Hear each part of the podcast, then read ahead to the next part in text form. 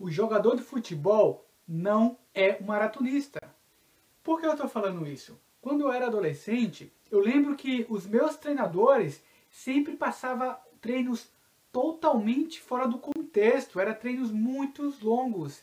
A gente corria 20 quilômetros de forma contínua, sem parar, a gente subia escadaria, fazia treino em cima de arquibancada, é, correndo na, sobre a arquibancada, voltando. E cara, era treinos totalmente fora do padrão. E depois que eu, que eu comecei a estudar e me formei, eu descobri que o jogador de futebol ele precisa treinar específico.